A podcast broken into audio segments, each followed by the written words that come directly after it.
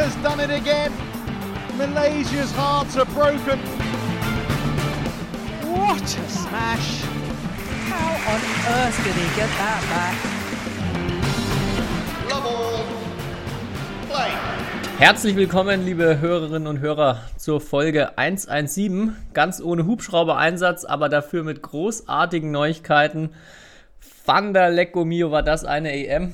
Zweimal Gold, einmal Silber. Bin immer noch ganz hippelig und äh, freue mich sehr, mit dem Meisterorakel höchstpersönlich über das Turnier zu sprechen und ihn direkt mal zu fragen: Kai, woher wusstest du das denn, dass das so laufen wird? Ich bin halt der wahre E- Badminton-Experte. Ähm, kann ich jetzt behaupten. Aber ich war ja eher noch zu pessimistisch. Ich habe ja nur einen, einen Titel ähm, getippt. Aber ich hatte, ich hatte vom Feeling her ein gutes Gefühl, würde man ja sagen, äh, vor dem Turnier. Und auch so über die letzten Monate. Und ja, durch die ganzen Gegebenheiten, die sonst halt noch so waren, im Herrendoppel vielleicht äh, das topgesetzte Paarung abgesagt, äh, solche Sachen hatte ich halt irgendwie das Gefühl, wir sind mal wieder reif für einen Europameistertitel. Und dann sind es gleich zwei geworden. Ja, du hast mehr als recht gehabt. Ich glaube, du hast sogar gesagt, mindestens ein, also drei Ja. Medaillen und mindestens einmal davon Gold. Also war schon wirklich eine hervorragende Prediction mal wieder von deiner Seite. Und ähm, ja, genial. Zweimal Marc Lamsfuß im Mixed mit Isabel Lohau und im Doppel mit Marvin Seidel jetzt den, äh, wie versprochen, Titel äh, klargemacht, nachdem sie ja bei der letzten EM Corona-bedingt das Finale aufgeben mussten. Und auch da haben wir ja drüber gesprochen und haben auch, glaube ich, äh, Marvin Seidel war es dann auch da zitiert, wo er meinte, äh, ja, ähm, sie holen sich den Titel schon noch. Und das ging äh, ziemlich fix, Sachen, Sachen dieses Versprechen einzulösen. Ähm, ja, was war, hast du alle Finals angeguckt? Warst du am Livestream dabei? Ich habe ehrlich gesagt alles gesehen, außer das Herrendoppel, weil dann hatte ich auch nochmal was anderes zu tun an dem Samstag. Aber es ging ja direkt los mit dem Mixed. Und das war, war, war natürlich auch irgendwie das spannendste Finale ähm, an dem ganzen Tag.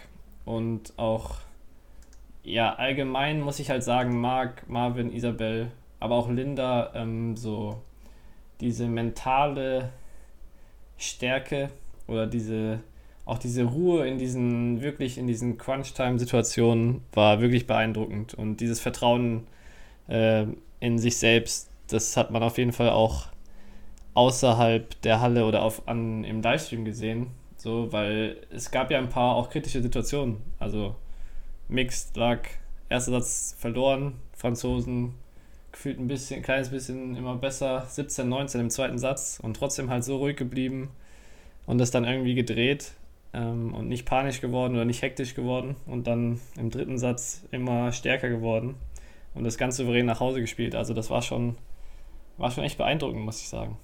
Ja, dann auch bei, ich glaube, 18, 19 Netzroller Isabel, bei 19 beide dann Aufschlag Netzroller auf die Linie von Marc.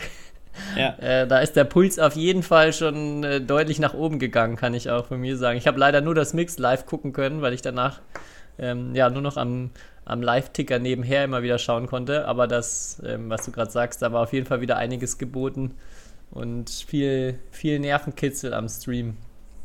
Ja, und man muss halt irgendwie sagen, ich hatte auch so das Gefühl, es ist jetzt halt der richtige Zeitpunkt, so Erfolge für, ich sage jetzt mal, diese Generation zu sammeln, weil die letzten Jahre immer schon vorne dabei gewesen, auch schon mal so ein Finale bei einer EM, wobei, haben sie ja eigentlich nicht erlebt, aber schon mal zumindest halt Halbfinale und so äh, öfters erlebt bei einer EM, jetzt auch so bei der WM nochmal so eine um eine Medaille gespielt, da hat es nicht ganz gereicht, aber je öfter du halt in solchen Situationen bist, desto einfacher kannst du, glaube ich, dann ähm, später damit zurechtkommen. Und ja, das hat man jetzt, glaube ich, bei dem Turnier auch gemerkt. Und das war vielleicht auch im Mix zum Beispiel der Unterschied dann zu den Franzosen, die ja jetzt, keine Ahnung, das ist ja ein Spiel auf Augenhöhe absolut, äh, die dann vielleicht ähm, nicht ganz den Sack zugemacht haben, ja, im zweiten Satz.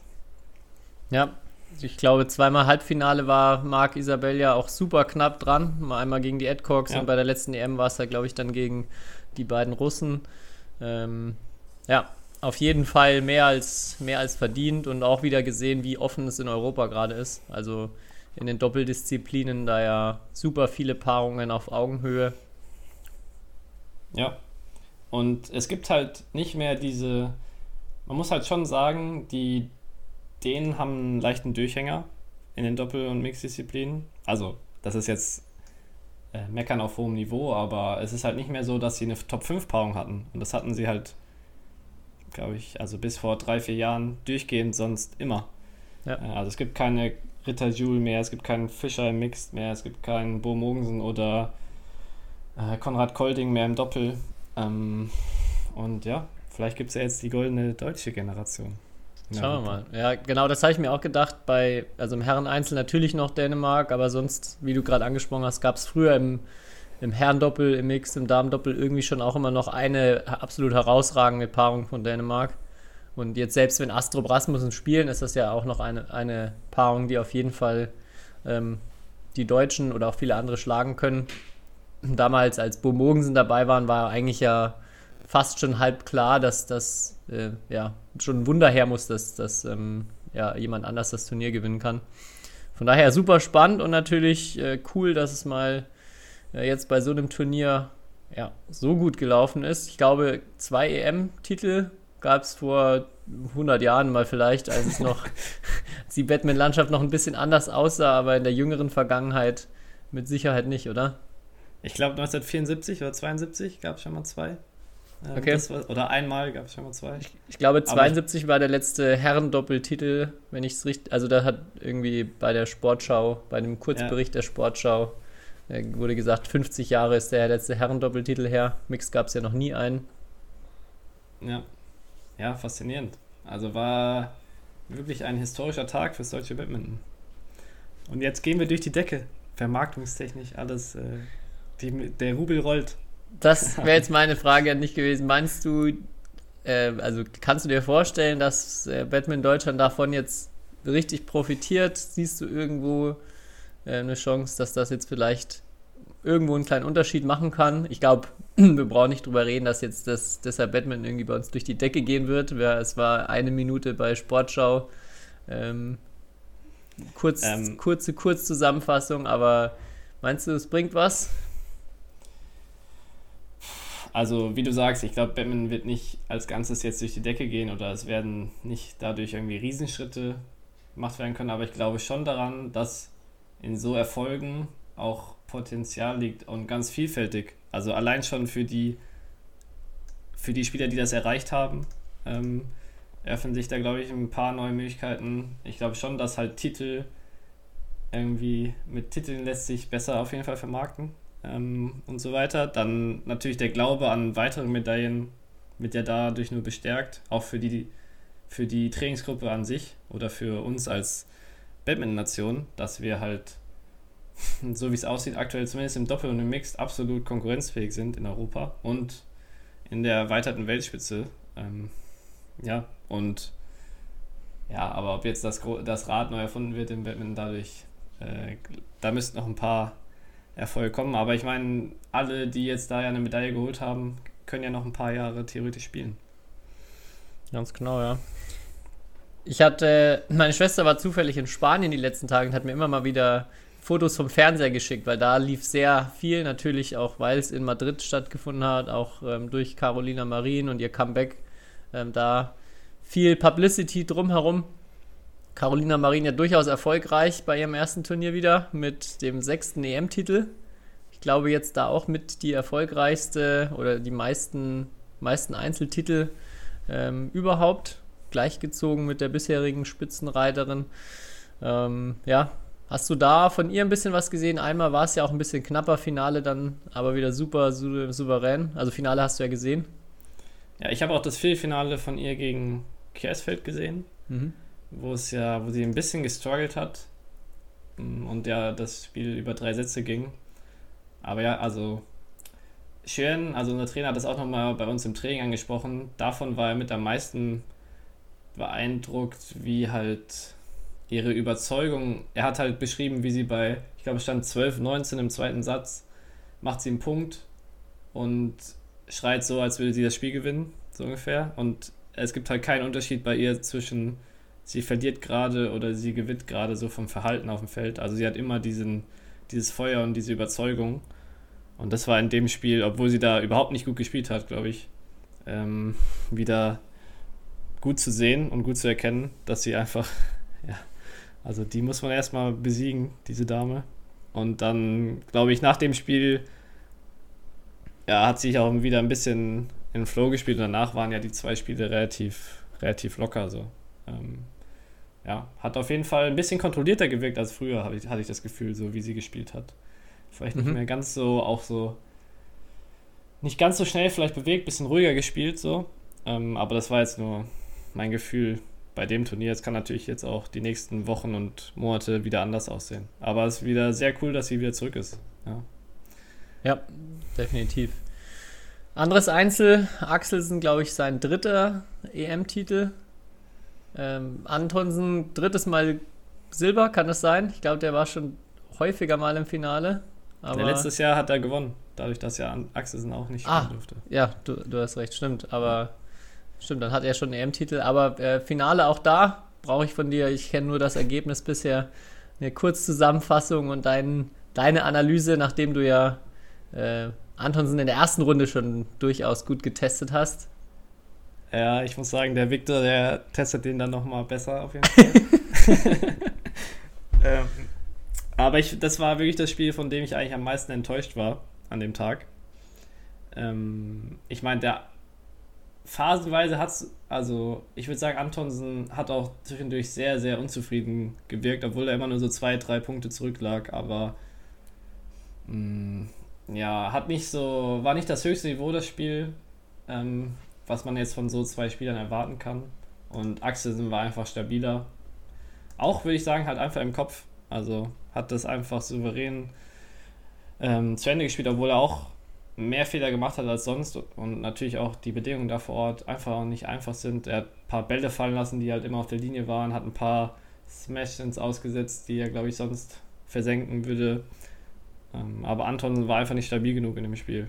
Und ähm, ja, ich glaube, da wäre, wär, wenn Antonsen an sein Maximum rangekommen wäre, wäre da auf jeden Fall mehr drin gewesen. Ja, hat man ja in der Vergangenheit auch schon immer wieder gesehen, dass glaube, es für Axelsen schon auch schwierig ist oder äh, Ja.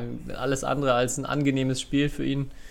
Äh, beiden kennen sich super gut und ja, du hast es auch angesprochen, Antonsen auch sehr clever oft in Bezug auf so das Spiel irgendwie selber gestalten und Pausen so, so wählen, auch mal den anderen aus dem Rhythmus bringen. Ja, was mir noch wieder klar geworden ist, wo wir jetzt auch schon öfter drüber gesprochen haben, dahinter ist natürlich alles super offen auch erstmal. Also die zwei, die zwei weit weg erstmal gefühlt, wobei auch ähm, Antonsen auch ganz knapp nur im Halbfinale durchgekommen ist. Aber ansonsten erstmal Platz 3, auch da äh, mein Teamkollege Mischa Silbermann, ähm, sicher eine dicke Überraschung, aber zeigt auch, dass da so für die Medaillenplätze in Europa auch echt einiges möglich ist. Äh, und da erstmal viele, viele Spieler in Frage kommen, die da was reißen können. Ja, ich sag ja, das ist, es ist auch nicht unrealistisch, auch für deutsche Spieler im Herren Einzel eine EM-Medaille zu gewinnen, wenn, wenn alles zusammenkommt.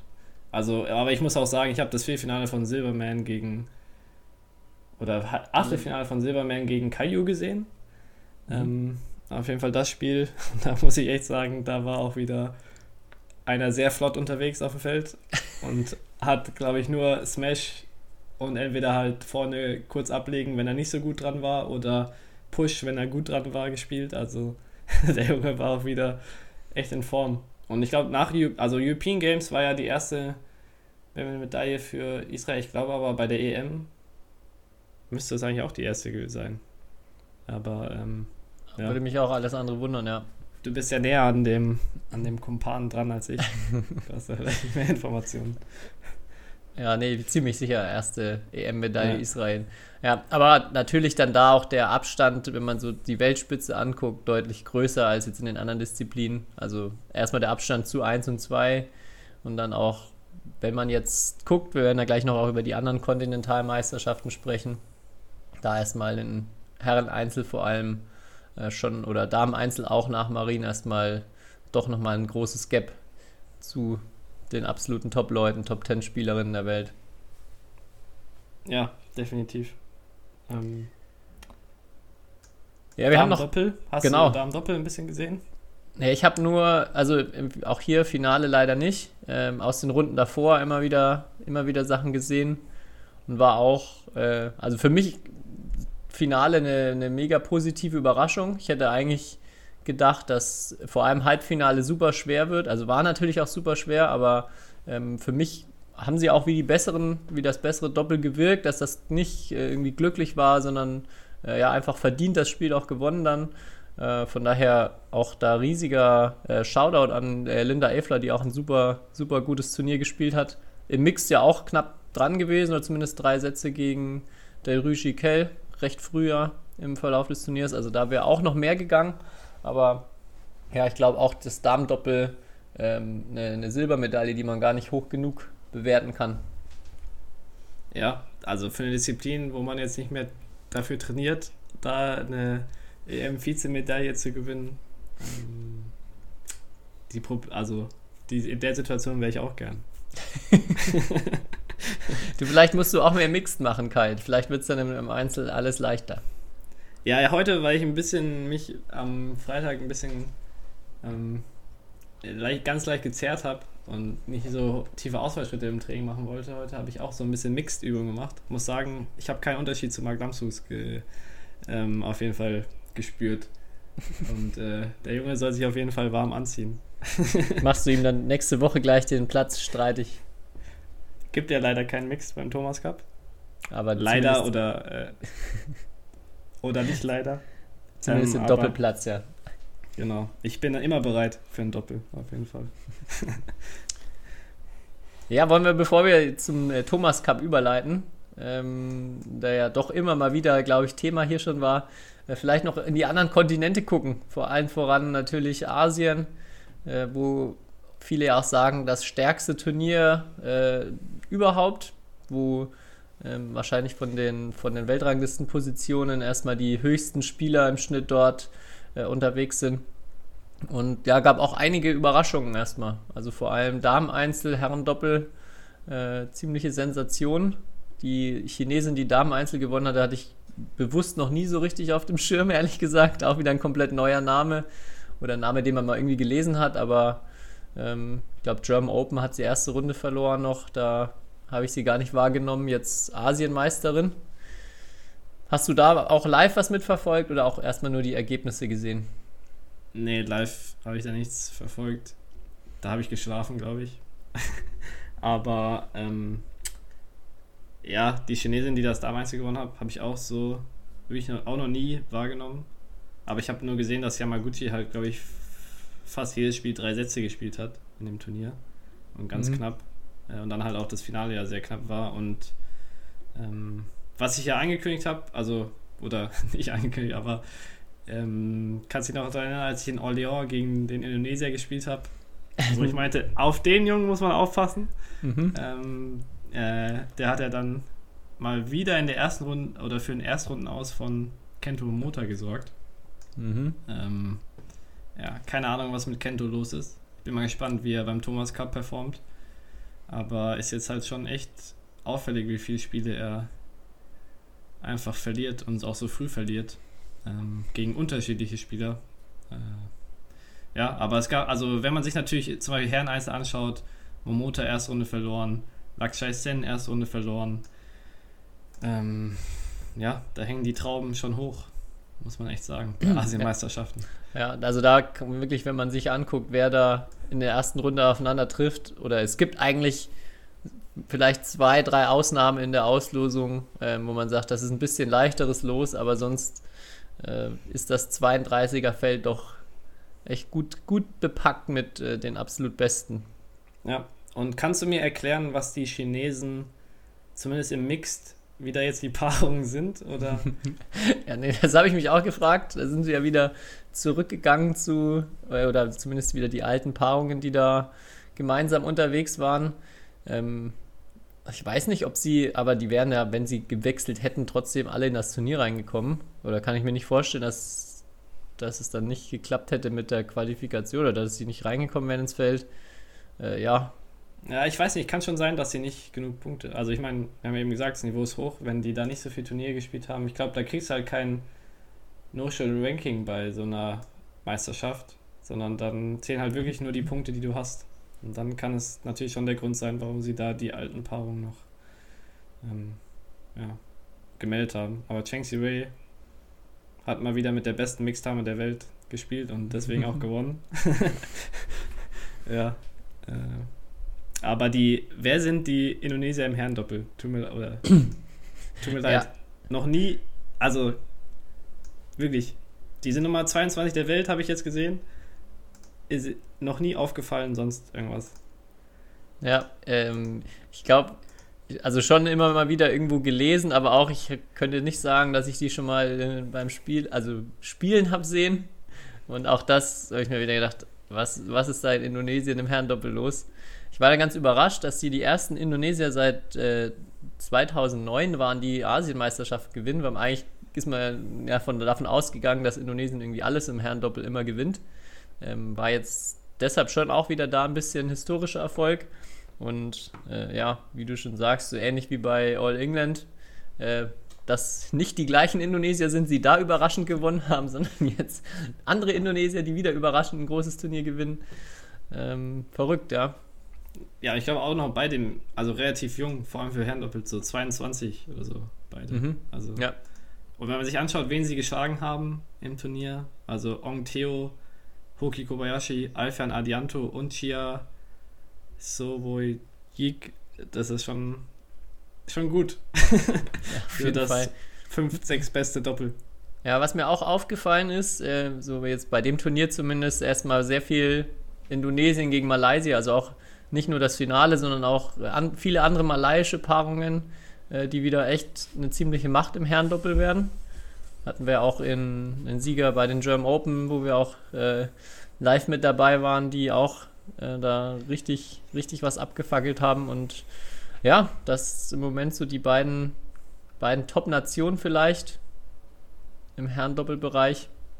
Bin auch mal da gespannt, wie äh, Malaysia nächste Woche beim Thomas Cup so aufläuft. Nachdem sie ja auch mit Lee Sijia jetzt Asienmeister im Herreneinzel in ihren Reihen haben, der auch ein sehr gutes Turnier gespielt hat.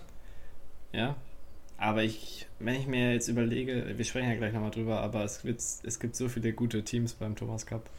Also echt, das ist schon wieder echt beeindruckend. Ja. Ähm, aber ja, die sind schon gut. Und Lee Sijia, ja, ich, ich glaube, sein erster Turniersieg jetzt, seitdem er Independent, Independent Player ist. Ähm, soweit Ja. ich weiß. Also scheint auch bei ihm, bei ihm zu laufen.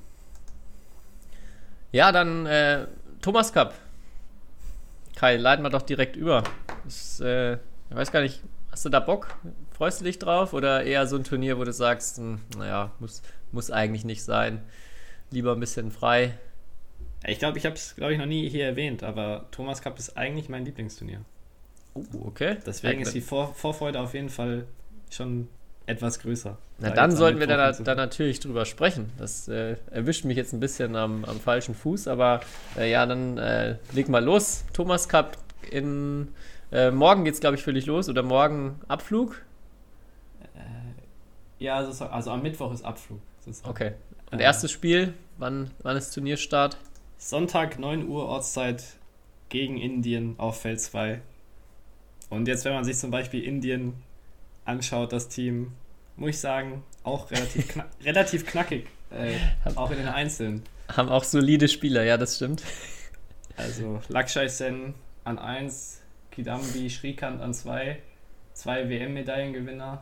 Ähm, ja, ich glaube, Und auch am drittes Einzel auch in Ordnung mit ein paar Ja. Top 20 Leuten, glaube ich, die sie noch haben. Ähm, ich habe letzt vor ein paar Wochen auch wieder geschaut, wie viele Spieler Indien irgendwie in den Top 200 hatte. Das war, also, die Zahl ist nochmal gestiegen äh, im Vergleich zu, als ich dich das mal irgendwie vor einem Jahr gefragt habe. Ähm, das Land ist immer, also, ja. Wird, glaube ich, also irgendwann, glaube ich, werden sie die auch mal Thomas Cup-Sieger, aber dieses Jahr natürlich nicht, wenn sie gegen uns in der Gruppe spielen. Ja, ihr habt, äh, wer sind eure anderen Gruppengegner? Ähm, wir haben noch zweites Spiel dann Montag gegen Chinese Taipei. Haben wir, glaube ich, vor, ich weiß gar nicht wann, also der Thomas Cup war ja schon mal in genau derselben Halle in Bangkok. Da haben wir auch gegen Chinese Taipei gespielt.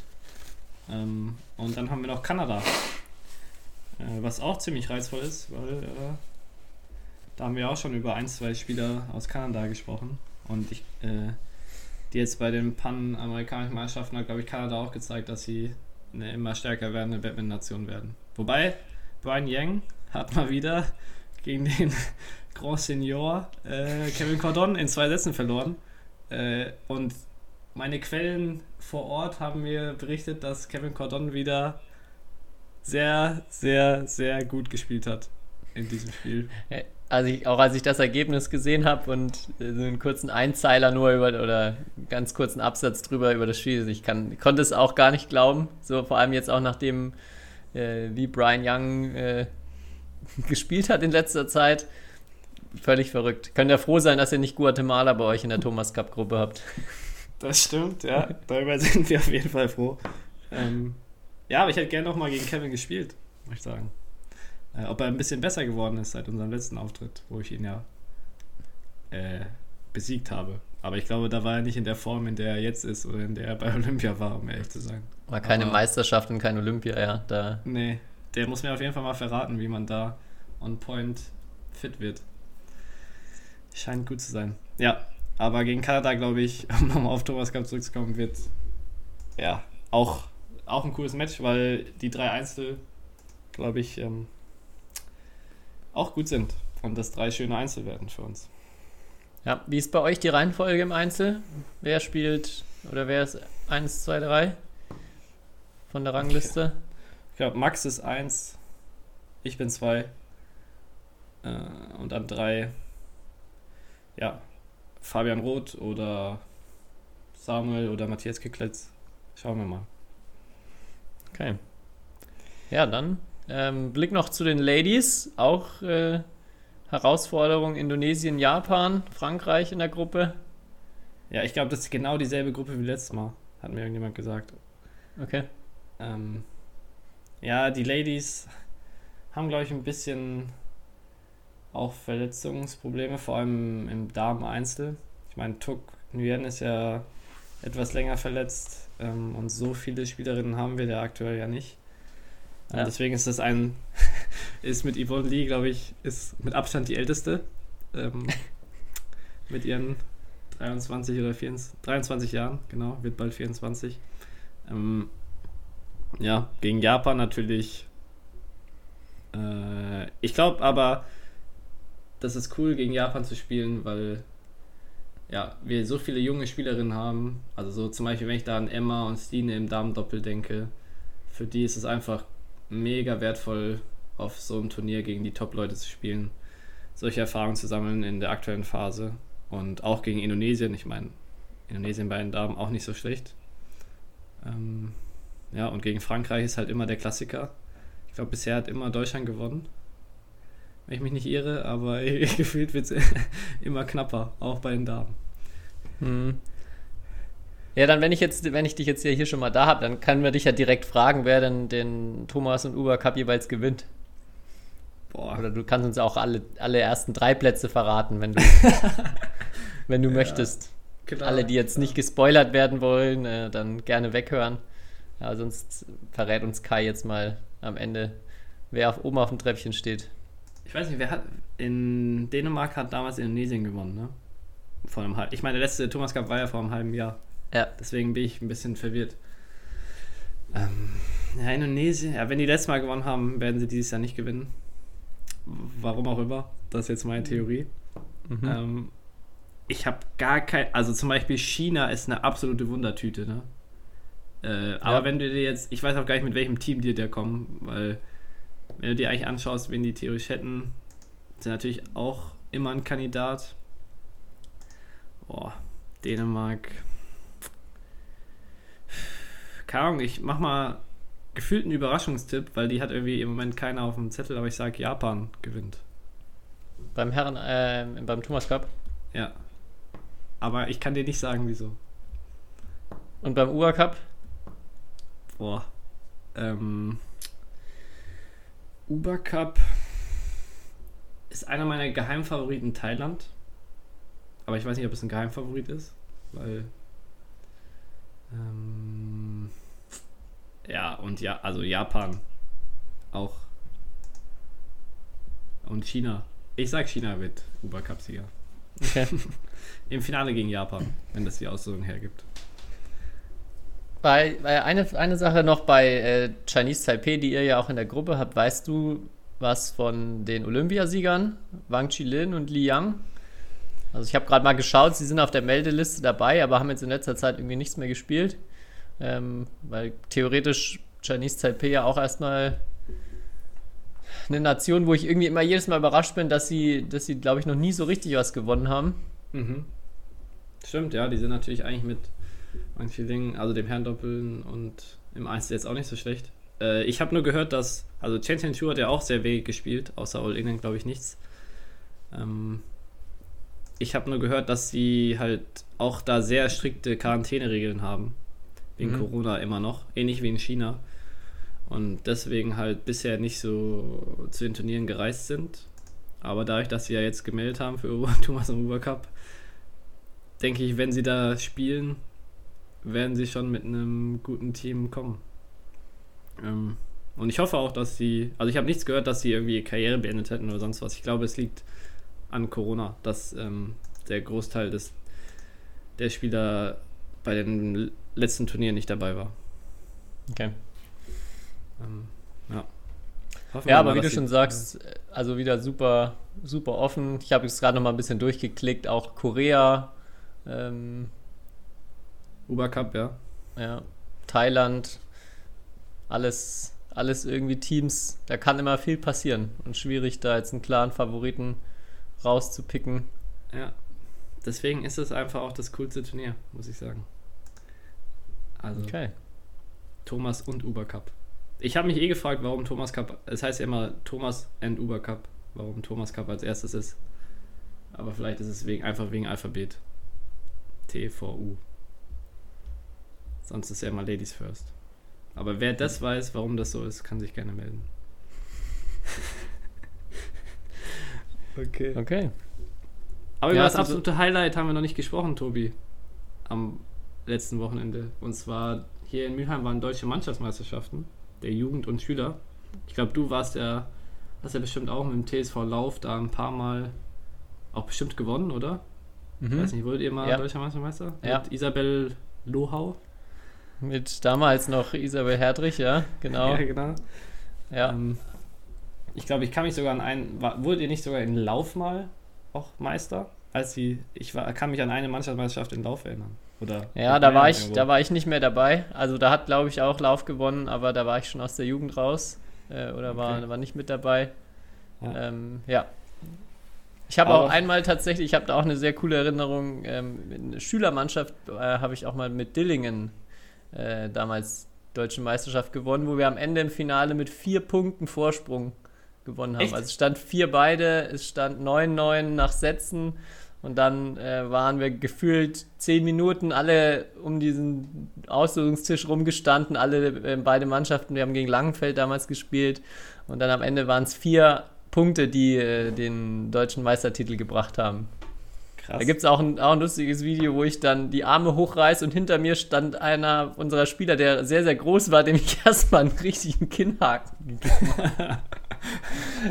ähm, ja, aber das war, das war ein cooler Moment, an den erinnere ich mich noch gern. Und ja, so Jugendmannschaftsmeisterschaften waren auch immer äh, geniale Events. Also das waren geile, geile Turniere. Ja, auf jeden Fall. Also, nach, bevor ich den Thomas Cup das erste Mal gespielt habe, glaube ich, waren das auch meine, meine Lieblingsturniere. ähm, ja, aber wer war da bei euch im Dilling im Team? Flo Berchtenbreiter das? Und so? Ja. Flo Berchenbreiter, ähm, Amelie Storch, Engelke Rasche. Ich weiß nicht, ob du die Ah, ja, klar. klar. Generation noch kennst. Klar, Legenden. Ja, auf jeden Fall. Äh, jetzt am Wochenende hat der, der TV Refa zweimal gewonnen. Sowohl bei U19 als bei U15, also bei Schüler und Jugend. Und ich glaube, es haben vorher nur zwei Vereine geschafft. Ich glaube, einer ist ganz sicher BC Beul. Ich weiß nicht, wer der zweite Verein ist, der es schon mal geschafft hat, beides gleichzeitig zu gewinnen. Ähm, und jedenfalls, ähm, es wäre aber fast gar nicht dazu gekommen. Ich glaube, Refat war bei U19 haushoher Favorit. Ähm, bei U15 war es, glaube ich, ein bisschen knapper, aber bei U19 haben sie ähm, das erste Spiel in der Gruppe 8-0 verloren. Äh, und zwar, weil sie einfach acht Herren eingesetzt haben, aber laut Regelwerk darfst du halt nur sechs ein, einsetzen. Ähm, und das ist dann irgendjemand aufgefallen und äh, dann wurde das erste Spiel umgewertet. Sie haben es trotzdem noch geschafft, Gruppenerster zu werden. und deswegen sind sie ins Halbfinale und dann auch das Finale, glaube ich, sehr, sehr locker gewonnen. Also ich glaube, der TV Refrat hat da ähm, mit Abstand das stärkste Team gehabt. Aber ja, war witzig. Und ich habe mich gefragt, wem das aufgefallen ist. Also jetzt alles mit einem Augenzwinkern, aber warum wurde es denn direkt gesagt und nicht nach dem zweiten Spiel, wo Refat wahrscheinlich dann wieder sieben Spieler eingesetzt hätte? Und dann wäre das zweite Spiel auch umgewertet worden. Dann hätte man den Favoriten rauskicken können. Ähm, vielleicht fürs nächste Mal als Tipp. ja, wäre, wäre natürlich cleverer gewesen für die Gegner. Ähm, da, ich habe heute auch schon äh, ein lustiges Statement gehört, dass bei, bei Refrat, äh, bei dem U19-Sieg, der ja wirklich sehr deutlich war und auch, ich glaube, bei 4-0 wurde dann auch das Finale schon gestoppt, dass das vor allem äh, ein Sieg des sehr guten Managements war, weil da ja viele Spieler auch aus anderen Vereinen mittlerweile bei Refrat sind. Ich glaube, ich weiß gar nicht, ich glaube, sehr wenige wirkliche äh, Refrater-Gewächse da in U19 mit dabei. Ähm, ja, aber das sah nach einer ziemlich äh, eindeutigen Sache aus im, in, bei der Jugendmeisterschaft, das ja, ja. Ja, also ich glaube, die, da sind schon ein paar auch Re Ur-Refrater dabei, aber ich glaube, die Leistungsträger, zumindest in U19, sind, kommen von woanders her und also ist auch schwer, deutscher Mannschaftsmeister zu werden, nur mit eigenen Spielern. Auf jeden Fall. Also ich glaube, ja, das ist sowas für Beul dann. Die, die schaffen das oder haben das schon geschafft teilweise, aber selbst da ist es ja nicht immer so gewesen, dass alle dort angefangen haben. Ähm, also ja, da geht's schon los mit den minderjährigen Transfers auf jeden Fall. Selbst im Badminton. Ähm, ja, deswegen. Aber trotzdem Glückwunsch an Refrat und ja, nächstes Mal von Anfang an richtig aufstellen. Ähm, dann erspart man sich, glaube ich, ein paar Diskussionen. Genau, Kai hat ja auch schon den, den Tipp gegeben, äh, wenn man nicht genug Spieler hat, nicht nur das zweite Doppel aufstellen, sondern, sondern da muss man das erste Doppel aufstellen. Äh, auch da nochmal ein paar Folgen zurück für, für hilfreiche Tipps aus den unteren Ligen, die schon äh, ja, das ein oder andere Spiel hätten retten können. Ja, auf jeden Fall. Ähm, aber das Regelwerk, ich weiß nicht, ah ja, ähm, das lag auch, glaube ich, am Wochenende jetzt daran, weil Thomas Lohwieser, äh, den du ja auch gut kennst, der hat ja seinen, seinen ich sag mal, Job äh, sozusagen abgegeben und ist nicht mehr äh, Jugend Leistungs Jugendwart, oder? Ja, irgendwie Leistungswart, äh, Jugendwart, ich weiß nicht die, die, genaue Bezeichnung. Auf jeden Fall, Thomas Lohwieser ist eine absolute Legende im deutschen Badminton. Ich glaube, du kennst ihn ja auch noch ein bisschen von früher. Klar. ähm, und so seinen strengen Blick oder so, wenn man mal bei irgendwelchen Jugend-EMs oder Maßnahmen das äh, Brotmesser nicht abgewischt hat oder so. Ähm, das waren auf jeden Fall, da gab es ein paar erzieherische Maßnahmen, aber das wäre, fällt mir jetzt eigentlich auf, auch ein, glaube ich, sehr interessanter Gast für unseren Podcast, weil der, glaube ich, auch sehr, sehr viel erzählen kann von irgendwelchen Jugendturnieren. Der hat ja, glaube ich, die letzten 30 Jahre alle Leute in der Jugend erlebt aus Deutschland. Und das stimmt, ja. Und ich, also ich kann die, sein, seine strengen Augen oder seine erzieherischen Maßnahmen kann ich nicht so beurteilen, weil ich äh, selten bei Turnieren damals mit dabei war vom DBV. Aber ähm, kann erstmal sagen, dass er also Unfassbares auch für, für den deutschen Badminton und Jugend äh, geleistet hat, wie du schon sagst, seit keine Ahnung wie vielen Jahren da äh, extrem viel Energie, Zeit und Leidenschaft da reingesteckt hat. Meine lustigste Geschichte, die, äh, wo ich, an die ich oft denken muss, äh, bei, ich weiß nicht, es war, glaube ich, irgendeine Jugendrangliste mit ganz vielen Altersklassen, dementsprechend super vielen Spielen und auch relativ wenig Feldern dafür in der Halle. Und da war der Kampf um den Zeitplan, dass man hier noch irgendwie zu einer vertretbaren Uhrzeit aus der Halle rauskommen kann. Und dann war äh, direkt auf dem Feld vor seinem, vor dem Referee-Desk, wo er auch gesessen war, war dann, glaube ich, U11 Mädchendoppel. Und ähm, ja, das, er, ich habe schon immer so mitbekommen, jedes Spiel, was irgendwie bei solchen, bei so, bei solchen Doppeln, da gibt es manchmal so richtig unnötige dritte Sätze, wo so eine Paarung gefühlt einfach mal äh, zehnmal vergisst, wie, wie man Badminton spielt und dann im dritten aber wieder locker gewinnt. Auf jeden Fall hat man schon immer gesehen, dass er sich schon, äh, dass er immer schon unentspannt war, wenn dann da ähm, ja, viele Dreisatzspieler gekommen sind, weil es natürlich alles verzögert hat.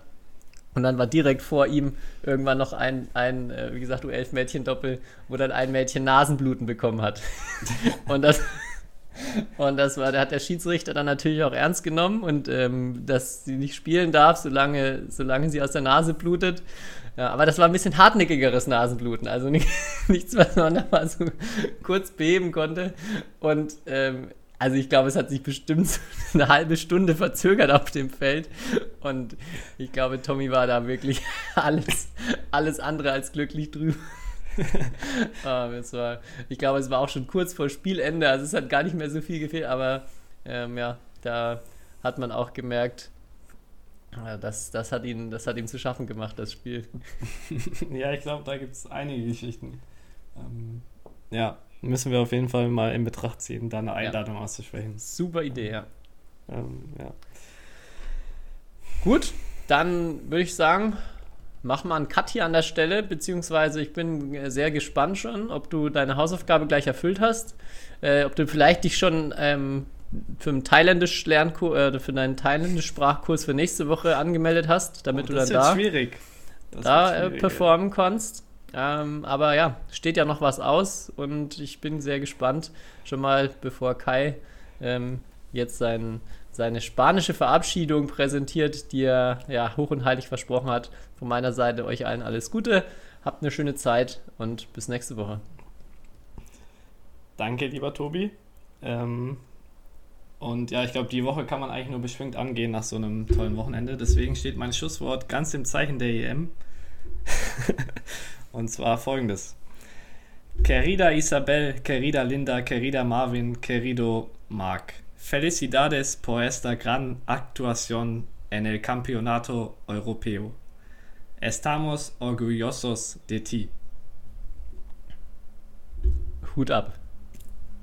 Danke, danke. Übersetzen, äh, du kannst mir nächste Woche die Übersetzung dann mitteilen. Ah, jetzt drehst du hier den Spieß um, wie gemein. Ich muss auch immer dein Wortspiel erkennen. Lecco mio, sage ich dann nur.